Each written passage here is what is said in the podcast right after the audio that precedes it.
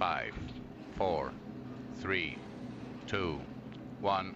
Pit exit is green. LMGT qualifying has started.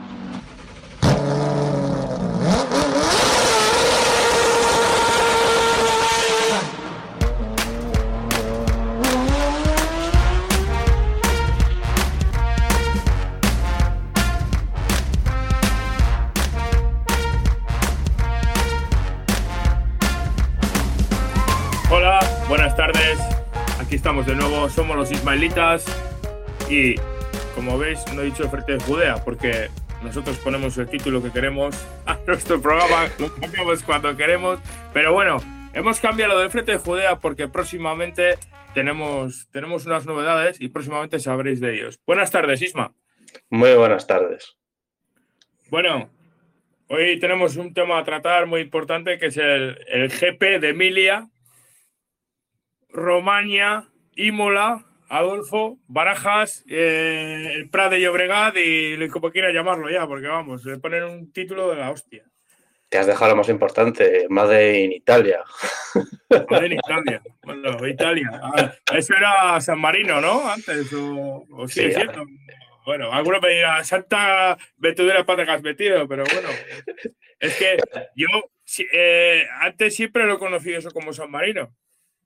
Sí, gran, gran premio de San Marino, en Imola. Y este sí, está cerquita, está cerquita. Sí, sí, sí. sí. Casi casa de Ferrari, cerca de Faenza también, que está el, el antiguo y mítico Minardi, aunque ahora sea Alfa Tauri y todo lo demás, pero yo seguirá siendo Minardi. A mí me encantaba Minardi. Sí, aquí somos muy de Minardi y de, y de Martini Racing también. También, también.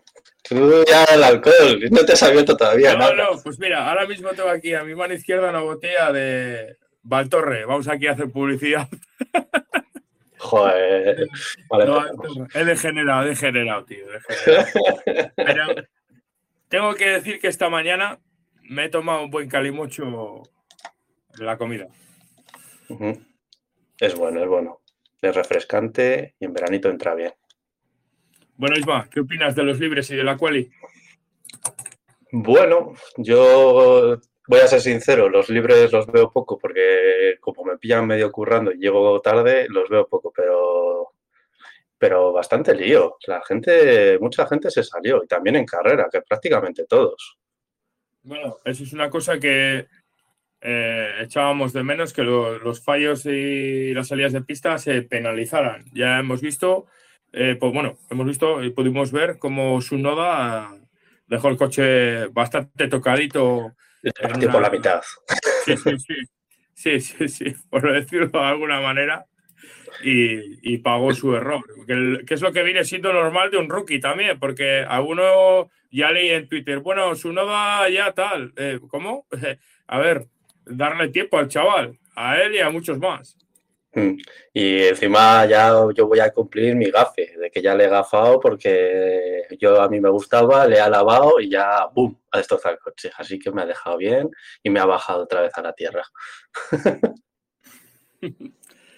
Bueno, eh, un, GP, un GP donde se esperaban muchas mejoras de, muchos coches, porque habían pasado tres semanas de- del último Gran Premio y, que en algunos sí se vieron, gracias a, a las fotos que colgaron algunos, y desde aquí mandar también a, un saludo a, a Jerónimo Garzón y a Charlie Barazal, que, que estuvieron comentando las mejoras que traían algunos algunos F1, bueno, algunos equipos en, su- en sus F1 y que a algunos les habrá funcionado y, y en otros no. Por ejemplo, en Alpine, se vio que, que trajo muchas mejoras a nivel, a nivel, vamos a decirlo así, visual, eh, eh, la modificación de, de las partes del alerón delantero, etc, etc. Y luego, después del GP, ya me voy a saltar un poco el GP, eh, Budkowski, nuestro amigo Budkowski, o como se diga, a ver cómo lo dices tú, Bukowski. Budkowski, dijo que tenían eh, fallos en la correlación del túnel del viento o algo así. Y, Sí, y- y luego también se ha sabido que también han tenido problemas en el ERS y en concreto, por decirlo de alguna manera, en todas las unidades de potencia, porque también se comentó que sí, el escape, que hubo ahí... No, no está la cosa muy clara, vamos. Sí, parece que hay muchos frentes abiertos en Alpine. No, no sé exactamente si es mal síntoma, sobre todo por la unidad de potencia, porque al final la unidad de potencia va a ser la misma para el año que viene, pero el tema aerodinámico, bueno, va a ser muy diferente al año que viene y eso puede variar mucho, pero la unidad de potencia es la misma y lo que aprendan de esta va a ser lo del año que viene que es lo que más preocupa, y a mí personalmente es lo que más me preocupa, y aparte que lleva muchos años, sobre todo con los problemas del ERS con la época ya también de Red Bull y demás, las críticas que tenía de Red Bull de que eran RS eh, reciclados, luego después en McLaren tres cuartas partes de lo mismo que te fallaba mucho, siempre han tenido problemas con RS. Bueno, así en ese, en ese tema no es, es darle un palo y no es darle un palo, pero es un poco una mentalidad un poco afrancesada, ¿no? Nosotros hacemos lo, lo nuestro y los demás que hagan lo que quieran. Sí, y, sí. Y Honda, con ayudas, no ayudas de Mercedes eh, o lo que sea, eh, se ha consagrado como uno de los motores eh, ahora mismo a batir, las cosas como son. Yo ahí también voy a decir algo y yo creo que también tiene gran parte Red Bull, porque yo creo que no es, eh, es una muestra de cómo es Red Bull, de que, de que con varios motores diferentes, varias marcas diferentes, sean capaces de, sacar el máximo rendimiento a las unidades de potencia. Lo hicieron con Renault en su momento, que superaban por todos lados a, a Renault.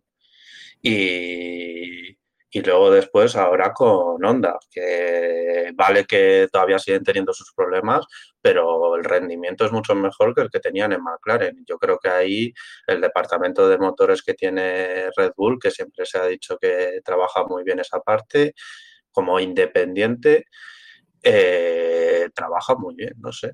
Ahí sería cuestión de saber lo que sucede, pero ahí Red Bull está haciendo muy bien y a ver lo que hace cuando sea independiente de que no tenga apoyo de marca. Bueno, volviendo a, a lo que es el tema que habíamos empezado la quali, que ya sabes que siempre nos vamos un poco ahí por las ramillas. Siempre. Eh, eh, no sé cómo lo hace, no sé cómo lo hace, pero cómo se las arregla Hamilton para hacer las poles, eh, tío. Aparte que tiene un pepinaco. En este Gran Premio esperábamos que hiciese la, eh, la pole en Red Bull. Nadie esperábamos, la verdad, que Pérez estuviese ahí arriba de, de, esa manera. Pero bueno, también ha sido fruto de que un Mercedes, eh, Botas en este caso, no está ni si lo espera. Y que parece ser que Mercedes va soltando un poco, va, o va, mejor dicho, abriendo un poco el grifo de su unidad de potencia y tiene que, que, que, esforzarse un poco más para que Red Bull no le quite la pole. Aun, aun, aun, siendo las vueltas de tanto de Pérez y de Verstappen no siendo limpias. Es que se han apretado las cosas y ahora Mercedes tiene que apretar. Y no sé si, como no vimos la carrera en seco, no sé si es parte de mejoras o parte de que han abierto el grifo. Ahí es muy dudoso. También hay errores de, de Red Bull, porque Red Bull aquí también tendría que ir bastante bien, por lo que se sabe del chasis, de que siempre son los mejores en chasis. Lo que también eh, no sabemos es que también, eh, por ejemplo, la unidad de Mercedes está tan desarrollada y tampoco sabemos eh, realmente ni, ni, este año ni los años anteriores hemos sabido lo que daba esa unidad de potencia eh, posiblemente en temas de mapa motor y, y, y, tal tengan tan cogido por la mano la unidad de potencia que a la hora de entregar y todo sea mucho más dócil que posiblemente que el motor Honda, que siempre han dicho que, que siempre ha pecado de temas de, de vibraciones, etc. Y ahora parece que las vibraciones se las ha llevado a los, a, a los Renault, a los Alpine. Bueno, a, a Alonso también en este GP ni, ni ha estado ni se lo esperaba, no, no sé. Gris, gris, gris, completamente gris. Yo estoy mal, mal, mal, triste, porque encima yo quiero verle en indicar. Yo, no, yo sinceramente no estoy triste, o sea, no estoy triste por la carrera que ha hecho Alonso, para nada. Ya, ya sé que tu forma de expresarlo es, es una manera un poco tal, ¿no? Lo has dicho así un poco, pero Yo soy castellano, yo soy vasto, yo soy una piedra.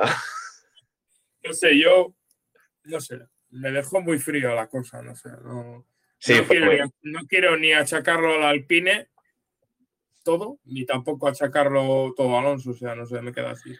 No, Pero sí, bueno. te, te deja raro, sí. el- la sensación de, de la carrera de Alonso es un poco rara, sí, de que, joder, está lloviendo, no sé qué, y dices, es esas carreras en las que Alonso saca lo mejor y le va a exprimir y te va a sacar, yo qué sé, un Cuando octavo. vas a la discoteca, cuando vas a la discoteca y vas a la barra y dices, oye, ponme un gin tonic o un roncola, le pides, No, te echa- este dire- te Este echa directa- 300 hielos, te echa 300 hielos o 300 kilos de hielo, por decirlo de alguna manera, te echa el ron y te echa la Coca-Cola y cuando lo bebes no sabes si es que te han metido garrafón o de, tal cantidad de hielo que tienes en la copa, ha diluido directamente el ron y, no sabe a nada prácticamente. No, Al- Alonso los días de lluvia es como cuando llegas a la discoteca y te pides tres, eh, tres José Cuervo, ahí directamente, a cuchillos, no, no se lo piensa. Pero aquí ha ido tranquilo, un café con leche y, y tranquilamente. Es que la salida hasta es Un súper café con leche tranquila. y sacarina, ¿no? Y sacarina. Sí, sí. Claro. Bueno, eh, el Gran Premio la verdad es que estuvo muy bien, muy bien. Y uno de, un- uno de los pilotos que ahora dirán que soy de, de Carlos Sainz a muerte y tal, porque la otra vez en el otro Gran Premio también lo lavé, ¿no? Pero Sí, sí. eh, Yo, le- yo- yo soy el hater. Yo a mí ya me han, eh, me han tildado de, de hater. Sí, ¿no? Eh, yo creo que el Gran Premio que ha hecho Carlos Sainz está bien. Lo que pasa es que también ha tenido sus errores como otros muchos pilotos, que si te pones a pensar, ¿qué pilotos nos han salido este fin de semana de pista? Tanto en libres como en quali como en, el Gran Premio. Pues yo creo que Richardo y tu querido Vettel, ¿no? Me parece. Eh, Vettel, sí. Yo tampoco. Y eso que las vueltas, que lo estaba viendo justo ahora, que no había visto la parte inicial de la carrera, cuando sale con las con las de seco, tiene unos trayazos elegantes. Y luego también un adelantamiento tiene en la variante alta muy bueno, que lo pasa que ha pasado muy desapercibido. Muchas veces a perro, a perro flaco todos son pulgas y la propia realización no le da ni bombo. Sí, sí. A ver, a ver, que también la carrera está emocionante y se entiende completamente, de que tienes muchos frentes abiertos y no sabes dónde mirar. que Es lo, Sí, es lo normal. Antes, antes eh, durante la carrera, eh, en Twitter lo dije yo, ¿dónde está Baton cuando se le necesita? Sí, sí, era, era- el tip- era el típico GP que era para, para Jason Button y encima cuando normalmente solía hacerlo Button, que era, eh, quiero insistir en él, se le daba bombo desde la FON, desde la re- realización. Ya sabemos Se que le- los pilotos british y se le daba mucho bombo, ¿no? Pero eh, veías los parciales, todo, y aquí, si no es por, por la televisión y por algún comentario de algún comentarista o Twitter, no nos enteramos ni los parciales que iba haciendo ni nada. Sí, yo creo que también ahí la FON y en general las televisiones tiran a que la gente, como tienes móviles, portátiles y conexiones a Internet, pues dan por hecho de que tienes un live timing delante tuyo y estás viendo el tiempo que está haciendo todo el mundo. Se- yo quiero pensar eso, que por eso también no, no se centran tanto y también el tema de, de no repetir tantos adelantamientos o, o maniobras, que hay veces que parece que no, que no hay acción en pista y luego ves en los tiempos que ves ahí tres o cuatro trenecitos de, por ejemplo, el otro día iban, había, por ejemplo, detrás de Raikkonen y demás, todos ahí pegados, que sí que son batallas superfluas porque es por el décimo puesto o por el décimo segundo, que entiendo de que al final es lo más importante es el podio o los puntos. ¿Tú crees que ahora que saca el tema de Raikkonen, tanto Giovinacci como Raikkonen, parece que este año el Alfa Romeo sigue siendo eso, pues como has dicho tú, una piedra, una piedra castellana, pero en este caso italiana. Pues no sabría decirte, porque luego en carrera funcionaron relativamente bien. Y ahí está. Pero yo creo que también porque los Williams funcionaron muy bien, porque se cayeron en. eh, pasaron los dos. La Tiffy. La Tiffy pasó a Q2. La Tiffy. Sí, sí, sí, sí. No sé si lo he dicho ya varias veces. La Tiffy. Sí. Es que, a ver, es que, a ver, vamos a ser claros. La Tifi está, o podemos decir, algunos me van a pegar un palo que te cagas, pero me, vea, me da igual. Eh, La Tifi está en ese grupo de pilotos que hay algunos mejores que otros, que puede tirarse, eh, como se tira en GP2, varios años, o F2, varios años, teniendo alguna victoria que otra, y pasar el examen con un 5 raspado, pero ser un piloto que puede estar ahí. No que te va a ganar un GP, no te va a ganar un GP. Tendría que pasar una cosa muy rara, pero que puede estar, aunque no sea de nuestro gusto al final. Eh, yo personalmente pienso que hay otros. ¿eh? Personalmente, ¿eh? ni Palmer tampoco en su día, ni, ni, cierto tipo de pilotos, ¿entiendes? Pero creo que es, es un mal menor, también te lo digo. ¿eh?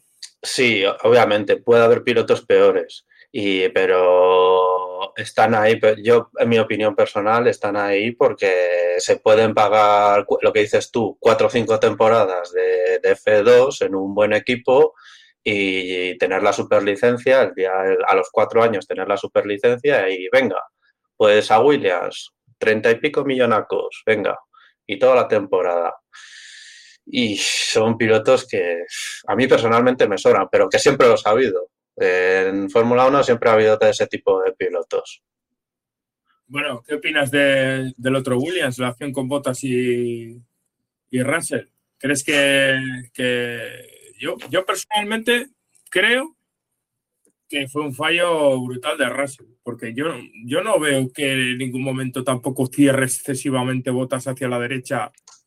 Y, no sé, yo desde una toma aérea se hubiese visto muchísimo mejor, ¿eh? las cosas como son. ¿eh?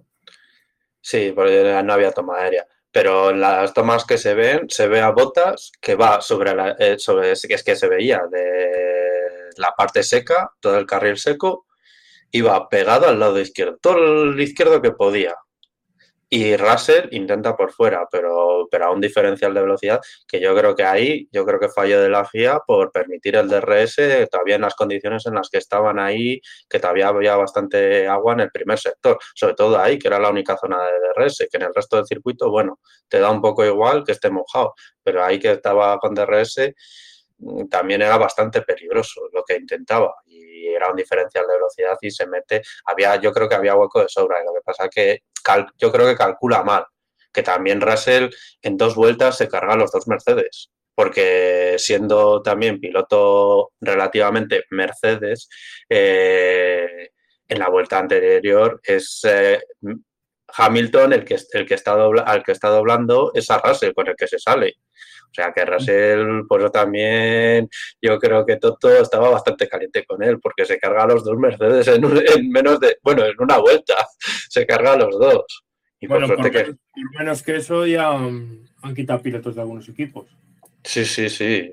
Ya, ya, se la dejó caer de que, que se quería que le inscribía en, en la Clio Cup. no, pero lo tienes en el, el Fútbol Intero Rosso en su día, ya lo has tenido. O sea, que... No, no, sí, sí.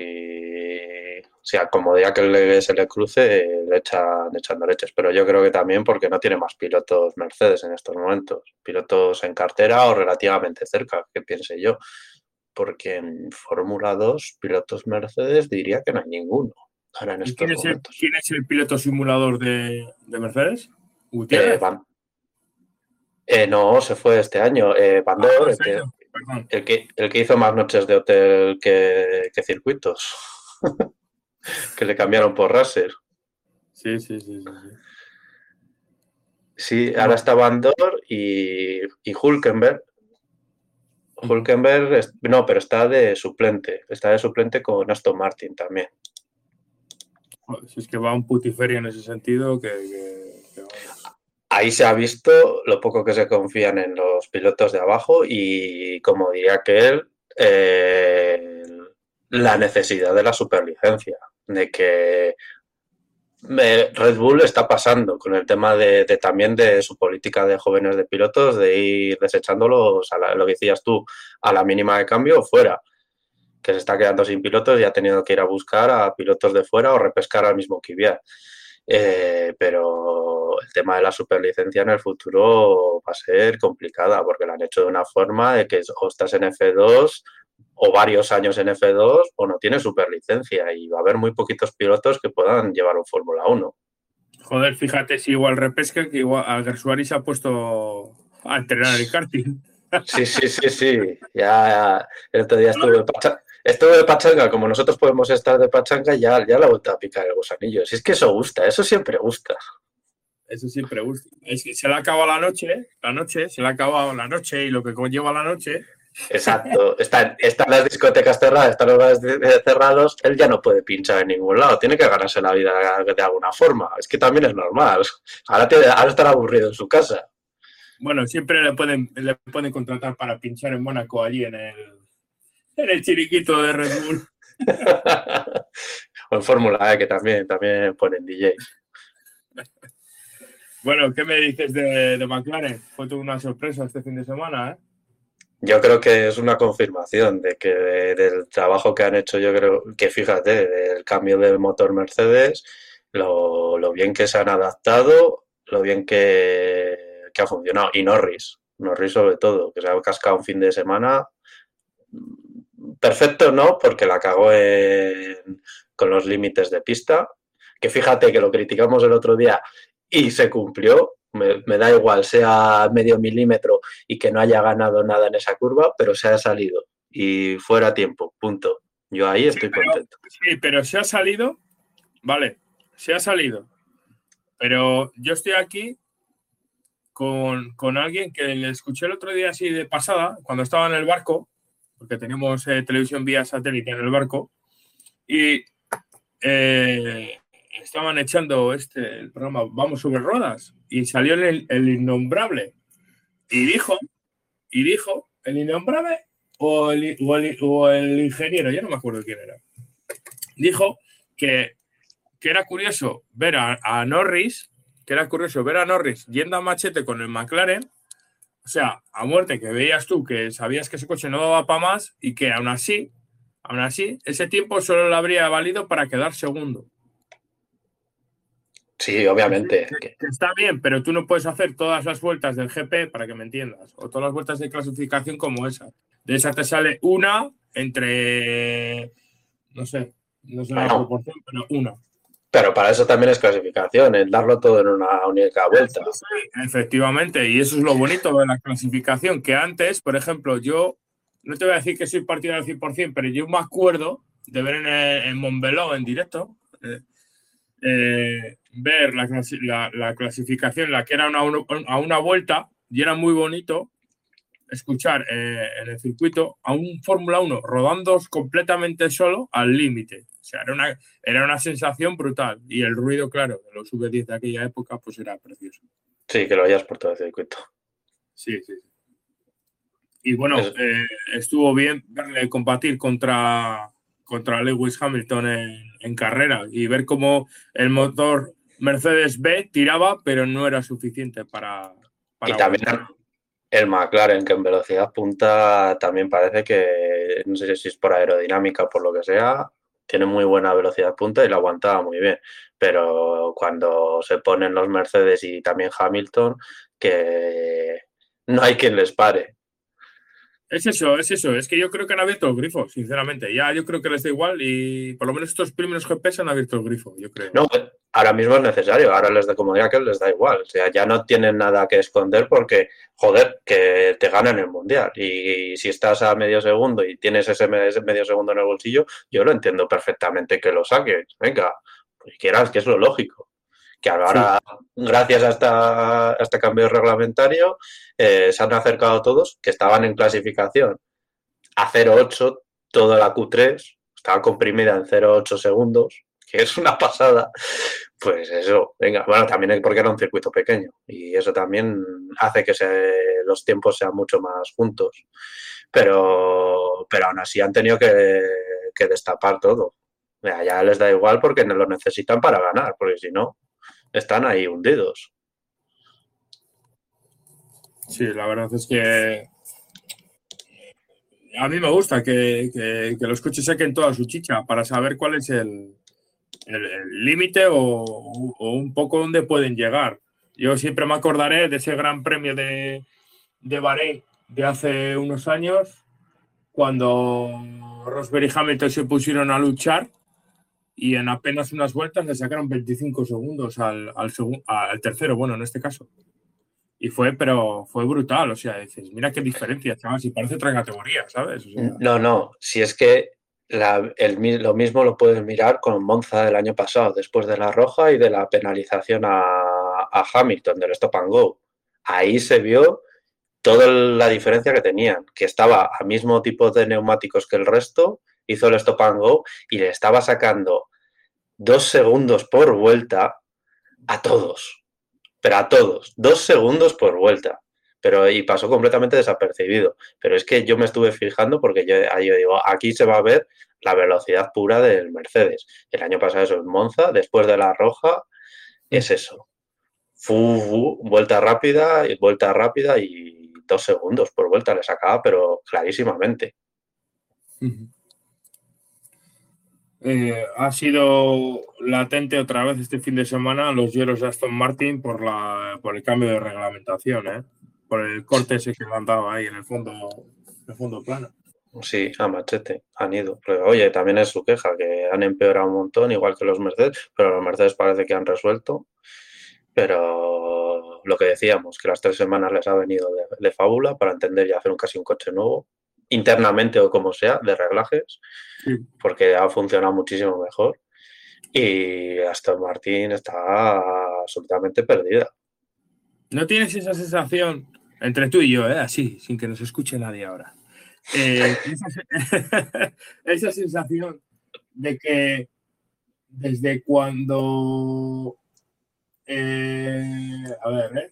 Force India, Force India ha dejado de ser Force India, ha perdido ese encanto que tenía de, coche de con poco presupuesto hacía mogollón y ahora al tener presupuesto no hace nada, entre comillas, porque tú obvias el año pasado y, y tampoco ha sido para tanto la, inyección de dinero, ¿no? ¿No crees? Sí, ya han perdido, yo creo que sí han perdido esa magia. Ya, pero bueno, todavía no hemos llegado ni a Monza ni además cuando eran aquellas carreras de Force India de, de podio.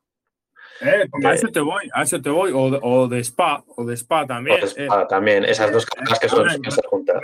Sí, me voy a Force India por no nombrar a Racing Point, que lo podía nombrar también, como lo estoy diciendo ahora, ¿no? Pero quiero, quiero para los más veteranos del lugar, quiero decir eso, ¿sabes? Que era un equipo que sí, que sabíamos que, optimizaba mucho sus recursos, sabíamos que chupaba o mamaba de la vaca de Mercedes de ciertas cosas y que le compraba tecnología, pero que hasta ese momento, digámoslo así, llevaba su propio concepto de coche.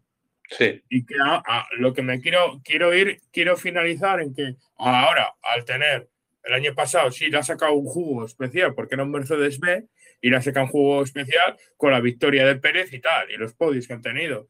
Pero voy a eso, que ahora, al depender de un equipo madre, digámoslo así, al ir el equipo madre mal, pues ahora lo está pagando. Y sin embargo, eso antes tampoco lo tenía. O sea, es un poco también, un poco, no sé, decirlo, joder, pues si el año pasado tenido una victoria, ¿qué estás diciendo, no? Pero gracias a eso, ¿no? Pero bueno, quizás soy un poco nostálgico en ese sentido y no sé, le tenía cariño a Force India en ese sentido, que era un equipo que optimizaba mucho sus recursos. Sí, completamente. Eh, era el de los equipos más pequeños y, siempre les tenías ahí en la lucha por los puntos. Siempre estaban en Q3. Bueno, a ver, siempre, entre comillas. Pero se entiende, estaban entre top 10, están prácticamente todas las temporadas, siempre, te, siempre están rondaban por esas posiciones y les sacaba mucho jugo a los coches. Pero sí, lo que dices, han perdido esa magia de. Y con ahora con que tienen supuestamente mucho más presupuesto, aunque Aston Martin está en crisis por, eh, económicamente, es más propiedad de Mercedes que, como diría que de Aston Martin, de los Stroll no ha, ha, perdido esa magia. Bueno, ahora, ahora, ahora, mismo, realmente, bueno, también se ha dicho que también el Papá Strong ha vendido también por ahí propiedades, ¿no? Y tal, se ha comentado, me parece. Sí, un circuito en Canadá, que era la propiedad, ahora no me acuerdo el nombre. también eh, Yenejas eh, se comenta que si ha puesto la venta al equipo o, se lo ha vendido al, grupo de Mazepin, ¿no? Eso se comenta también. O sea, que estamos ante un escenario un poco, ya sabemos cómo, eh, por no meter cosas eh, de fuera, pero el, el, la crisis mundial que estamos viviendo en este, en este momento en algunos aspectos, eh, la F1 lo puede pagar en algún sentido. ¿eh?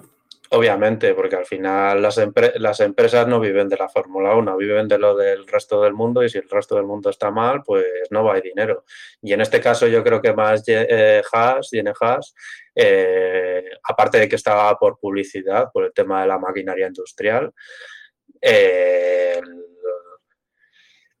ya se rumoreaba de antes y por eso yo creo que también aguantó de que quería venderlo y con el, lo que hicieron el año pasado, que no sé cuándo entraba en vigor, que iba a costar los equipos, las licencias de los equipos, 200 millones de euros, eh, yo creo que también lo mantuvo ahí para, para eso, para, para, ganar ese dinero, para que sabe que su equipo vale menos, si llega alguien, te igual le, se lo compra por 70 millones y, sí. y tener eso.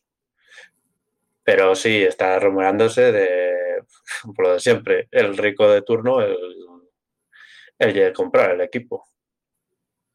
O sea que el tema de la Superliga también entraría aquí, la C1. Eso siempre. Joder, fíjate, en la época de Eccleston, fíjate lo, lo, lo rápido que su, solucionó su, su, propia Superliga, que se llevó a Ferrari por un lado, le pagó la millonada, le dijo que tenía preferencia en el, en el Pacto de la Concordia y a tomar por culo fue una alternativa. El, el, famoso derecho a veto.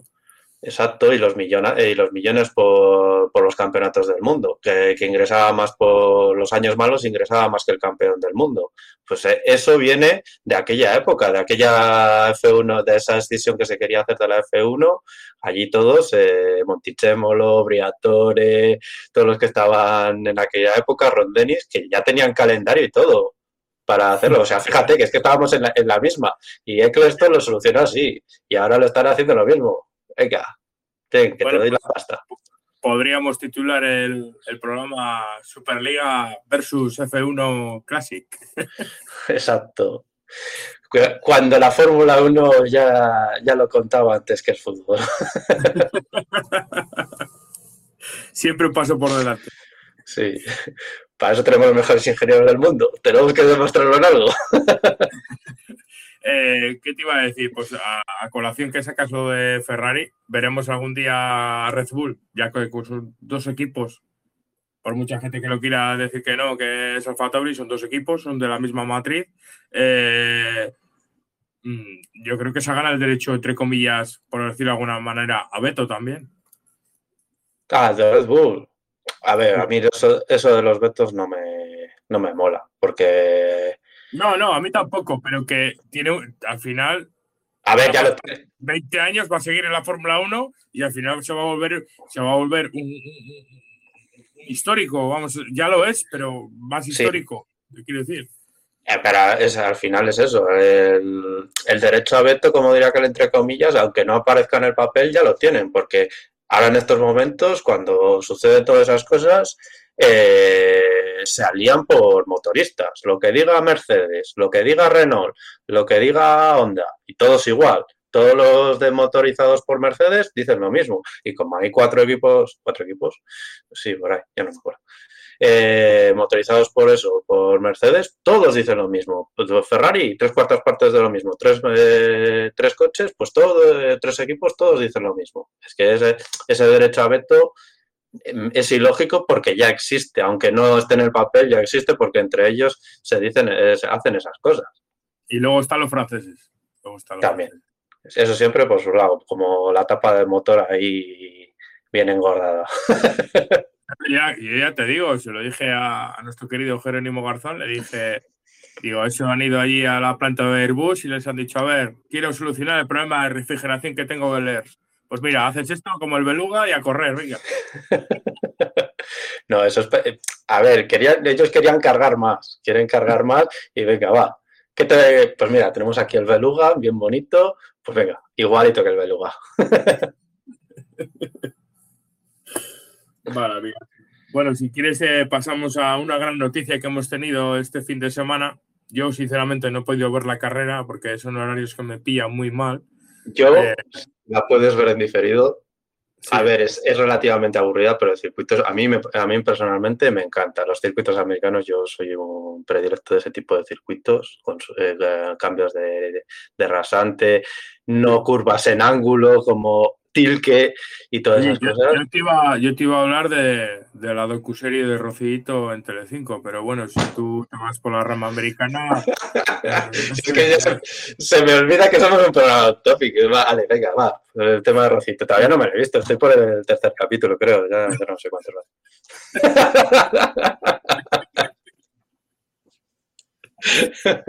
muy heavy todo, muy heavy. Muy, estúpido. Ah, sí. Buena victoria. Estaba, está en un gran equipo como es Ganassi, que, antes solo brillaba Dixon y ya se ha lucido. Se ha lucido muy bien. Ya ver este fin de semana en San Petersburg, que también es un circuito muy bonito. a ver qué tal. Sí, San Petersburg es un circuito, yo aunque no veo, no soy muy asiduo a ver la Indy, es un circuito en ese sentido que da mucho juego. El año pasado se vieron buenas carreras allí.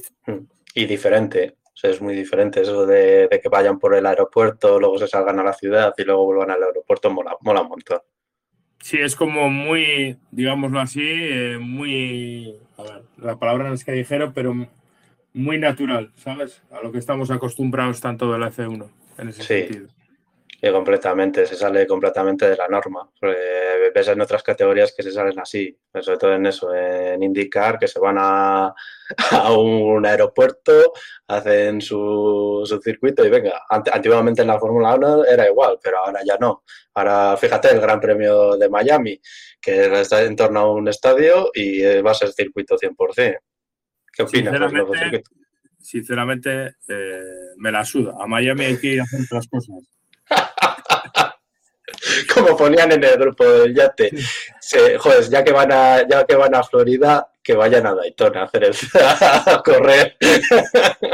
pues, pues, pues, pues, no sería mala idea. No sería mala idea. Lo que pasa es que Daytona de Florida, o sea, de Florida, perdón, de la ciudad de, Miami, está a unas tres horas, si no recuerdo mal.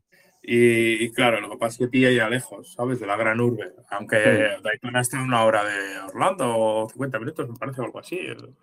Y si no, también tenemos Homestead, que está pegando a Miami, que es el, oval, pero para meterles en oval, que también tiene infield. Y, y Sebring, Sebring lo tienes Sebring cerca de Daytona está. Creo que podías hacer ahí, vamos, la hostia, así llamado claro. Un mini, un mini campeonato en Miami.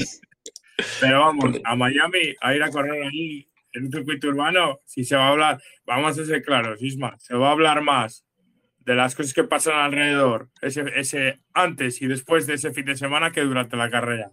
Por supuesto. A, mí, yo soy también de un poco de circuitos y a mí me, me, mola ver circuitos nuevos y ver lo que, lo que hacen y lo que no. Pero el problema de la Fórmula 1 que ese, ese, tema de jugar con que sales a... Estás por, Es que mismamente, es que es en el parking de, del Hard Rock Stadium. El atravesar que, ves las líneas pintadas, como pasa en Albert Park, del parking y demás, eso me mola mucho. Pero aquí ya sé que va a ser asfaltazo y escapatorias de asfalto y a tomar por culo. Ya no, ya no hay más. Pero sí, a mí personalmente me gustan los circuitos nuevos, así que yo en eso soy diferente. Sí, bueno, veremos a ver qué tal lo hacen y, y, suelto la coletilla del programa pasado para los que lo escucharan de las famosas escapatorias, eh, que en unos sitios nos ponen 300 metros de escapatoria y ahora aquí nos plantan un circuito urbano y, ya, ya, veremos las escapatorias que hay. ¡Y mola! Por eso, por eso, eh, yo soy de los circuitos de, como Imola, en ese sentido, la vieja usanza. Esta semana mismamente Sainz ha dicho que en unas declaraciones que tenía que haber más grava y más grava y más hierba, así hablando claro. Sí, yo, yo sé personalmente. Es que aparte luce mucho más el circuito, ver cómo atraviesan ahí entre el bosque, que bajan y demás. Eh, es, bien bonito. A mí con todo el verde, que vale que sí hay ciertas escapatorias asfaltadas que las puedes dejar medianamente eh, que luzcan, pero no es lo mismo. Personalmente no es lo mismo.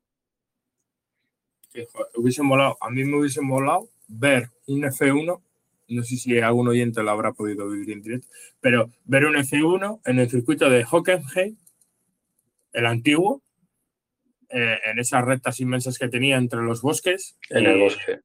Sí, hay bastantes leyendas sobre ese, sobre ese bosque, además, de, gente que se quedaba tirada y, iban los aficionados ahí con él y la hostia. Sí, sí.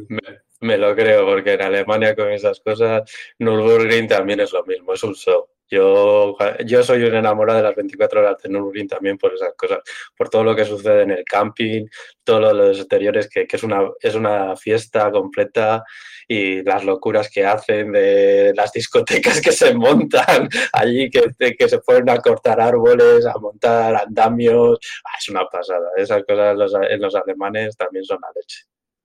Sí, sí, sí. La verdad es que eh, es lo que hemos dicho eh, alguna vez también y eh, con los amigos y eso, que al final eh, tú no solo vas a ver en las carreras a, ver coches de las vueltas en circuito, vas a, la experiencia, ¿sabes? A pasar el fin de semana, a comer, beber, reírte, pasártelo bien, sacar fotos, a que le guste la fotografía, todo, o sea. Y a charlar con desconocidos de lo que te gusta, con el, con el que se te sienta al lado.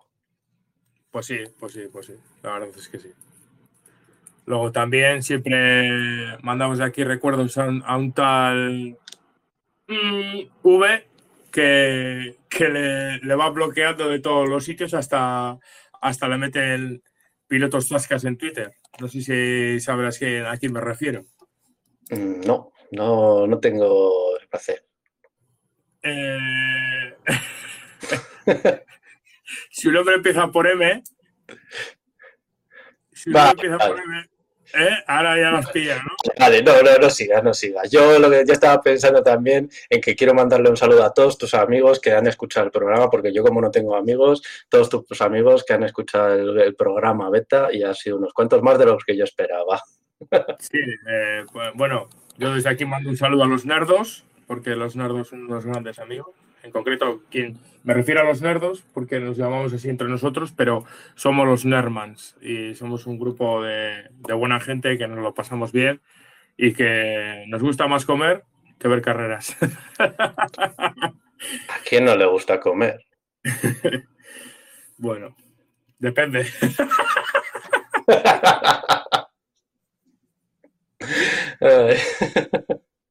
depende. A mí, por ejemplo, eso, en el yate ya me han dicho, eh, me debes una comida. Así que, o sea, fíjate, me recuerda, no, no, ven, ven que vamos a ver una carrera, no, no, ven que me tienes que invitar a, comer. vale, bueno, pues eh, desde aquí yo quiero mandarles un saludo al, a, nuestro amigo Majosian y, y Carlos Sisto Racing, que, que llevan el, canal de YouTube de Naseros y una página eh, sobre NAS, que chavales, compraros un NAS, que es la mejor inversión que, podéis hacer, la verdad, en vez de depender de una nube como Google, Mega o, cualquier Dropbox o cualquier otro tipo, compraros un NAS, os creáis vuestra propia nube, tenéis sincronizaciones con vuestros dispositivos, ya sean iOS o Android, y ya te digo, entréis en YouTube y si tenéis alguna duda, ponéis el canal de Naseros y ahí os resuelven vuestras, vuestras dudas que tengáis. Ya te digo, un NAS no cuesta tanto dinero. ¿eh? Si os lo ponéis a pensar, es una inversión a largo plazo. No es como un móvil que a los dos días se te devalúa. Y, ya te digo. Eh, pues los coches eléctricos van por el mismo camino, de cada dos años ir cambiando. Algún día tenemos que dedicar un programa al monopolio oligoeléctrico que vamos a tener, digamos aquí, en este país. Dependencia eléctrica. Sí, sí, sí, sí, sí, sí, porque eh, algunas empresas están quedando con todos los las patentes y puestos para repostar. Digámoslo así, o zonas de, de, carga, porque no sé cómo habrá que llamarlos dentro de, de unos años, porque ya gasolineras no se podrán llamar. Porque vamos a repostar de todo menos gasolina. ¿Cómo suena eso? Sí.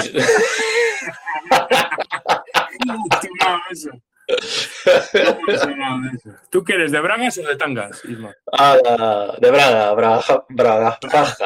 Que ya no me sale ni la palabra. ¿Tú quieres de la braga esa de caje de abuela de toda la vida? Exacto, de la gris, de la color carne. Te voy a dar a ti, te voy a dar a ti. Esas cosas no se cuentan, que luego me pegan. Tú, tú, tú, eres de las de toda la vida, entonces, de los que va con la abuela al mercadillo a comprar las bragas, entonces. Por supuesto. ¡Ay, que la vendo barata! ¡Vendo barata! ¡Tres euros! ¡Tres euros cada una! Recién traída de Portugal, ¿no? Exacto. bueno, pues, eh, ¿tienes algo que comentar, Isma? O... Puf, pues poca cosa, porque poco ha pasado por ahí. Como mucho, mira, hoy noticia de hoy de que los Magnussen van a correr en Le Mans, tanto hijo como padre. ¿Gafará el hijo al padre? O... Pues no lo sé. Oye, en Daytona lo hizo muy bien. Sí, sí, el hijo lo hizo muy bien, las cosas como son. A ver, es, rápido, pero se le fue la pinza completamente en F1, pero que no sepa de qué estamos hablando, bueno, no sé si lo he dicho, los Magnussen, eh, Kevin Magnussen y Jan Magnussen. Pero bueno, eso, el MP2, que al final es una categoría que está muy bonita, con la diferencia de, con el piloto, con los pilotos, como diría que el de pago y, y el resto de pilotos profesionales. Que ahí se ha quedado fuera Mary. Sí, sí, bueno. Mary podríamos hacer otro programa sobre él, la verdad, porque. Como Albert Suárez. Como Mary, como Juncadella, que aunque, por ejemplo, Juncadella está en un equipo oficial y tal, son pilotos que realmente ha sido esa jornada después de la jornada que en su momento fue posterior a la de Alonso, porque eh, también hay, hay, varios pilotos como Borja García eh, y etcétera, que sí, se han quedado. Sí, sí, sí, sí, ah, toda esa, sí, toda esa, iba a decir eso, toda esa generación que se ha nutrido, la parte de la bonanza económica que había en aquella época, del tirón que tenía Alonso de todos los patrocinios y eso, todo lo que dices tú, eh, Javi Villa, eh, Dani Clos, Borja García, eh, Félix Porteiro, eh, Sergio Hernández, sí. Un montonazo de pilotos que eso, pero en este caso Mary y yo personalmente me parece un error lo que es su planificación deportiva de obcecarse en la Fórmula 1. Personalmente opino ¿Sabes eso. lo que yo creo? Eh, ¿Sabes lo que yo creo, Isma? Que eh, todos estos años, todos, incluido, me incluyo yo, hemos madurado eh, mmm, deportivamente hablando respecto al motorsport, porque igual estábamos tan centrados en GP2 y F y Fórmula 1, perdón, y un poco hay un poco la coletilla esa de la Indy, que hemos obviado también eh, la resistencia, por ejemplo, y todos estos pilotos podrían tener ahora mismo eh, cinco o seis Le Mans, algunos de ellos, con el presupuesto que se han gastado en hacer temporadas de F2, etcétera, eh, cualquier pijada, a ver si me entiendes. Sí, sí, sí. No, no. Yo, a mí lo que dices, sí, yo hace ya muchos años que ya empecé a distanciarme de la Fórmula 1, pero hace muchísimo, y con turismos y demás, pero lo, lo, lo, escuchaba este, esta semana de un programa de Santi Urrutia, un piloto uruguayo que corre en, en la Copa del Mundo de Turismos este año, el año pasado, que de rebote estaba ya para, para marcharse a su casa y de, de, rebote le llamó los de Sian Racing eh, y, y, como ya que él sigue en competición gracias a eso, porque ya se veía fuera porque no tenía presupuesto, porque iba a volver a intentar correr en indicar. O sea, había, que es un piloto que, a ver, también está un poco fuera de la norma, como le pasa a Azcona, por ejemplo, que son pilotos que personalmente ya directamente han ido por otros derroteros mucho antes que el resto. Y ya lo decía Pepe Oriola, de que es muchísimo más barato hacer eso. Pues lo que decías tú, por ejemplo, el mismo Juncadella, entras en un equipo Mercedes y te ganas la buena vida y tienes tus, tus 30 o 40 carreras, o sea, me pasa con 40, pero tus 30 carreras anuales igual sí que te cascas, en, sobre todo en GT3. No, y que al final te haces un... Un, un Hombre, una, ¿sabes? Una carrera. Exacto, mira mismamente Antonio García, la leyenda que es en Estados Unidos. ¿Algún Que- día alguien se dará cuenta de, de, de lo que dices tú, de lo que es en Estados Unidos Antonio García? Nos daremos cuenta mucho, igual cuando se retire. A ver, yo soy consciente, pero eh, me refiero a nivel de todo el país, ¿sabes? En el tema automovilístico. Sí, a, a ver, porque no hay, no hay tanta cultura, como diría que no está tan arraigado aquí el motorsport. Son hay otros deportes, como diría que el por delante, pero en, otro- en esos países que, que sí que están mucho más arraigados. eh, vas a televisiones nacionales, todo el mundo te conoce, como a ver, todo el mundo, al final eso también son países grandes, pero mucha gente, y hay mucha gente que es aficionada y, y al final te, te acaban conociendo por todos lados. Sí, sí, sí. Hay, por ejemplo, hay pilotos españoles de rallies de aquí a nivel nacional que son súper conocidos y sin embargo a Antonio García le conocemos los cuatro que vamos de aquí. Vamos a ser, vamos a ser claros. Sí, bueno, a ver, Antonio García también tienes la suerte de que de que eso, de que es relativamente conocido. Pero ahora gracias también gracias a Alonso que se ha salido y, y la gente conoce un poco más el mundo del motorsport en general, sí que hay más conocimiento de esos pilotos que están por el, mundo, nunca mejor dicho. Pero ya hace muchos años ya se salía, pero que, era lo más raro del mundo. Me voy a correr a Europa o me voy a correr a Macao. Me acuerdo ya hace muchos años, en 2005 por ahí, cuando leía el Auto Evo, eh, eso, yo juraría que era Luis Monzón, corriendo en aquella época, corría por, por Asia con un Ferrari, con un GT de Ferrari, Sí, sí, sí. y corría en Macao. Joder, y tienes, por ejemplo, también, no sé si te acordarás tú de él, de Álvaro Barba también, que estuvo corriendo para Ferrari. También, también. Ferrari también. Me parece que fue piloto oficial Ferrari, ahora no me acuerdo, ¿eh? pero me parece que fue piloto oficial Ferrari GTS. Puede ser, no no no, me- no, refiero a alemán y esto, ¿eh? sino que en carreras de GTS estuvo como corriendo con Ferrari. Mm. Y. Barba, ese tío prometía, ¿eh? Su día, o sea, te ser- podríamos hablar de muchísimos pilotos, ya te digo, que Sí, lo que decíamos del mismo Mary. Joder, el, el primer Le Mans que se cascó eh, era para que luego es cierto que te piden dinero por correr en cualquier, pero que es lo normal, que al final tienes que ir con, como diría que con tu patrocinador, también tienes que buscarte las, eh, las castañuelas, tienes que, que moverte también de, de fuera del circuito, tienes que saber moverte. Mira, lo de- vuelvo a repetir lo mismo, es un programa, lo recomiendo, P1, es un programa que lo suben a YouTube y este lleva dos capítulos estos, estas dos semanas sobre Santi Urrutia. Y lo decía él, que se le da muy bien ah, el moverse pues, pues, políticamente, el, llegar a un circuito y saludar a Müller, saludar a no sé quién, y se hablarse, hablar con el presidente de la categoría. Eso también es, como diría que el motor, el moverse y el para poder conseguir patrocinios, el ir a llamar a no sé quién, ir al, presidente de Uruguay y pedirle dinero, es que necesitas, porque al final este deporte que nos gusta es muy caro, es muy caro y necesitas apoyo, si no, no, no puedes. Pero aparte de eso, y, era lo que decía él, de que él se, sente- eh, él se sentía cómodo consigo mismo porque creía que había conseguido el puesto en, en Sian Racing por, gracias a su presencia y el estar allí a primera hora, el marcharse el último y el llegar con su camiseta nueva y demás. Bueno, ahora, ahora que, que, que habías citado un poco los turismos y tal, eh, ¿qué te parece la noticia que de Cupra que vuelve Jordi Gené y, tiene a su lado a un pilotazo como es Miquel Azcona? A Mikel Azcona es un pilotazo y Jordi es, es un- lo que decíamos de pilotos de que no se conoce, también es un piloto muy infravalorado, que a mí personalmente es un pilotazo que ha evolucionado.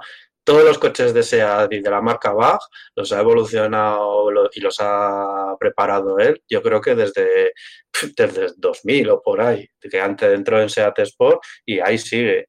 Y también lo necesitaba Cupra porque tenía que subir la media de edad. Con Azcona es que es muy joven.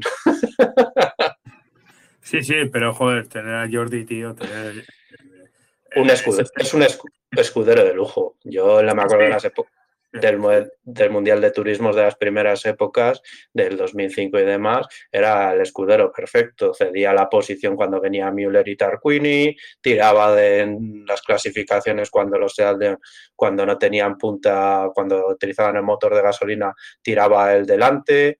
Porque aparte tenía, no era, no era un piloto fallón o lento, encima era un piloto rápido y tiraba del resto y el resto hacía la pole y él, él tiraba el primero, aunque luego se iban intercambiando, pero él solía tirar y nunca, nunca le he oído una queja. Con el equipo, con demás, nunca le he oído quejas. Siempre son buenas palabras. Es un tío, mira, los dos Gené en eso se parecen muchísimo. Son comerciales 100%. Son muy buenos vendedores. Y eso, el tío es un pelotazo y encima prepara los coches mm, muy bien. Ya, apaga y vámonos.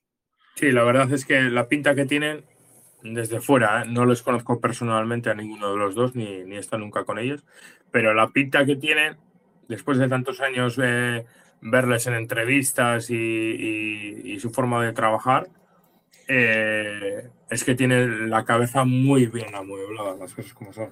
Sí, sí, saber lo que está, lo que se dedica. Yo, yo me acuerdo cuando en Cheste, en el Mundial de Turismos que estuve, que me crucé con él y un tío majísimo y a es cierto que tenía prisa ese día porque estaba a punto de empezar la carrera, pero es un tío majísimo y se le ve eh, que es, es, muy trabajado.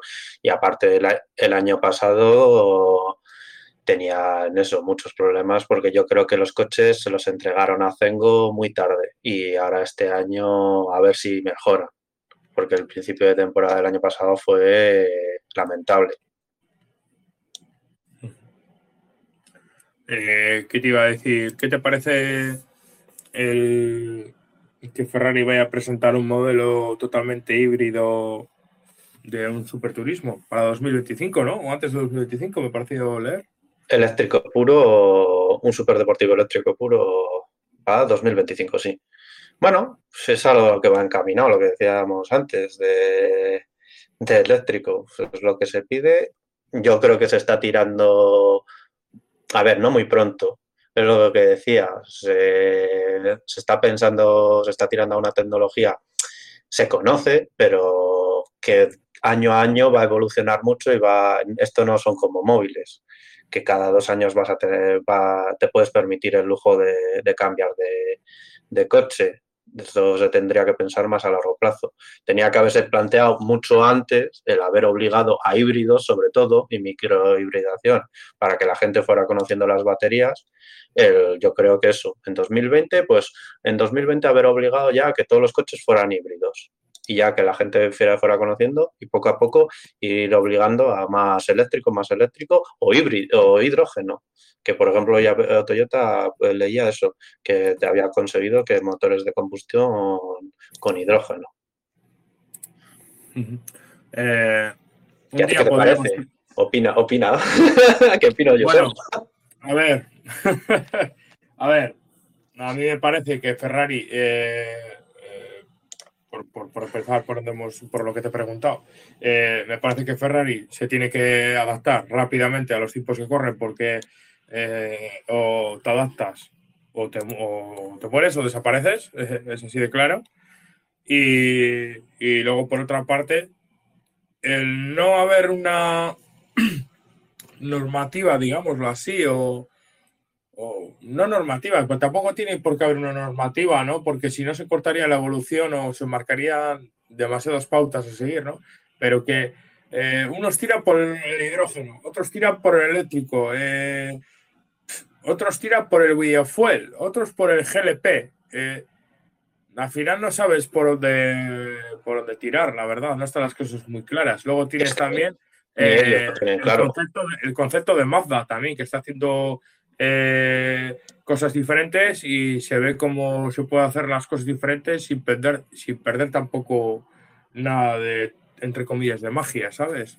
Por, decir de alguna manera. Sí, pero es la imagen eso de lo que dices, de las marcas que tampoco yo creo que saben muy bien hacia dónde enfocarlo, porque las limita ellos ven que pueden conseguir con estos motores el reducir también más, no sé si también porque tienen algo escondido, pero ellos eh, creen que con estos motores pueden continuar y sacarles más partido para eh, eléctricos de autonomía extendida, lo que dices tú, biofuel o cosas de esas. Y luego otra parte están las políticas que se están haciendo de ir directamente al eléctrico, cuando es algo entre comillas, de las baterías relativamente novedoso y, que de aquí a esa 2040, que quedan 20 años, pues tú fíjate de, aquí 20 años atrás lo que ha evolucionado la tecnología, por ejemplo, de los ordenadores, piensa hace 20 años lo que teníamos y lo que puede haber de aquí a 20 años. Sí, eh, por ejemplo, en, en, en el sector al que, del que yo vivo, eh, que es la pesca, eh, cada vez están eh, sacando más sistemas en los barcos para instalar en los motores de economización del gasoil, porque nosotros funcionamos con gasoil. Y en los barcos grandes, realmente, los barcos mercantes que, consumen miles y miles de toneladas de petróleo, concretamente el crudo, que es sólido, eh, se están haciendo muchos estudios y cada vez hay más barcos con sistemas de hidrógeno eh, en los barcos, pero ya te digo, son sistemas muy caros, eh, peligrosos, no hay gente formada, hay gente formada, porque es que tiene que haber gente formada para manejar esas cosas, porque si no puede haber accidentes gordos. y, y por ahí parece que va, eh, por lo menos el tema marítimo parece que va, en, y, va encaminado al tema del hidrógeno, pero no está la cosa muy clara, la verdad. ¿eh? Sí, porque es que ellos no saben, joder, eléctrico, como no pongas una batería de, como diría que era un transformador eléctrico casi, ellos tienen que tirar por un motor de algún tipo, por la alta cantidad de toneladas que tienen que mover. Sí, sí, la verdad es que sí. Eh, luego también eh, se está apostando por el, por el gas licuado, el GNL, también conocido, eh, pero es que ya te digo que no, no, no, no, está la cosa nada clara. Eso sería, daría para tratar otro programa también entero y, y también estoy un poco pez en eso y, yo me imagino que tú también. Eh, sí, sobre todo en barcos, sí, yo porque soy encima de secano, que hoy me, me he hecho gracia y me he partido el culo porque lo han dicho tan mal en la televisión con el temporal que parecía que decían que iba a haber aquí fuerte oleaje en Castilla y León. Y yo digo, joder, como, no sea, como no sea el Duero que se va a poner el bravo, o sea, yo no, yo no sé qué, qué va a pasar. bueno, si, quieres, si quieres saber un poco de historia, eh, que sepas que en su día en su día querían conectar Madrid con, con la ciudad de Santander vía por, por, por, vía acuática, por si no lo sabes. Y existe un canal, el famoso canal de Castilla, sí, que sí. hay partes que están construidas y se dejó de construir por, por temas de, de pasta y, y, las posteriores guerras que hubo en España. Eh, pero vamos, que, que iba encaminado a eso, simplemente por, por un off-topic así no, sí, también tienes que, que está tapado el, eh, un túnel, el túnel que une también Santander, Santander con, con Burgos, que era la línea de, de, tren que iba a ir a dirección Valencia, creo que era. Mediterráneo, sí, la línea de Mediterráneo. El túnel te la engaña. Sí. Sí, pero a ver, que son cosas necesarias. Todo el tema este de, de ecología parece que es un vendehumos y demás, pero yo lo voy a decir, trabajo, como diría que es de lo que cae del cielo, que trabajo en una bodega y lo, está, y lo estoy viendo, de, de que se, se, necesita plantar más alto, eh, eso, las zonas bajas está, no, no, crecen las viñas como deberían de crecer, eh, por ejemplo, llueve mal, esta semana granizado, que, es una cosa que dices, pero vamos a ver, dicen estas fechas, bueno, a ver, es, este, en estas fechas es normal, pero es que ya llevamos de que en febrero he visto tormentas. Entonces, no, hay cosas que, que no, no me cuadran ya. Sí, nosotros también ya nos estamos yendo un poco del programa, pero bueno. Eh, sí. Y en tiempo. eh, también nosotros lo hemos notado. O sea, el agua está más caliente, no es que esté súper exagerada más caliente, pero sí aguanta. Digamos que más que esté más caliente, que, sí, que lo está, eh, aguanta más tiempo con esa temperatura, ¿sabes? Por ejemplo, eh, hemos tenido aguas de calientes, digámoslo así, a 19, 18 grados y 20 grados eh, en pleno diciembre, en principios de diciembre, y dices tú, ¿qué cojones? Que aquí tiene que hacer frío, a me entiendes. Sí, y luego eso repercute por lo que te digo, en tener luego tormentas y eso, y en que no, no llueva en, diciembre o en eso, o que se tire tres o cuatro meses sin llover. Sí, eso luego afecta también al resto. Y hasta los modelos climáticos. sí. Bueno, esto lo arreglaría todo Bernie Eccleston, pero... Con las aspersores. los famosos aspersores, qué alegrías nos habrían dado. Y no tanto DRS, no tanto bueno, pues eh, esto ha sido por todos. Por, esto ha sido todo. Y por todo hoy, amigos. Y finalizamos el programa. Eh, muchas gracias, Isma. Un placer. Y, volveremos con novedades bastante sustanciales en el siguiente programa. Hasta luego, amigos. Adiós.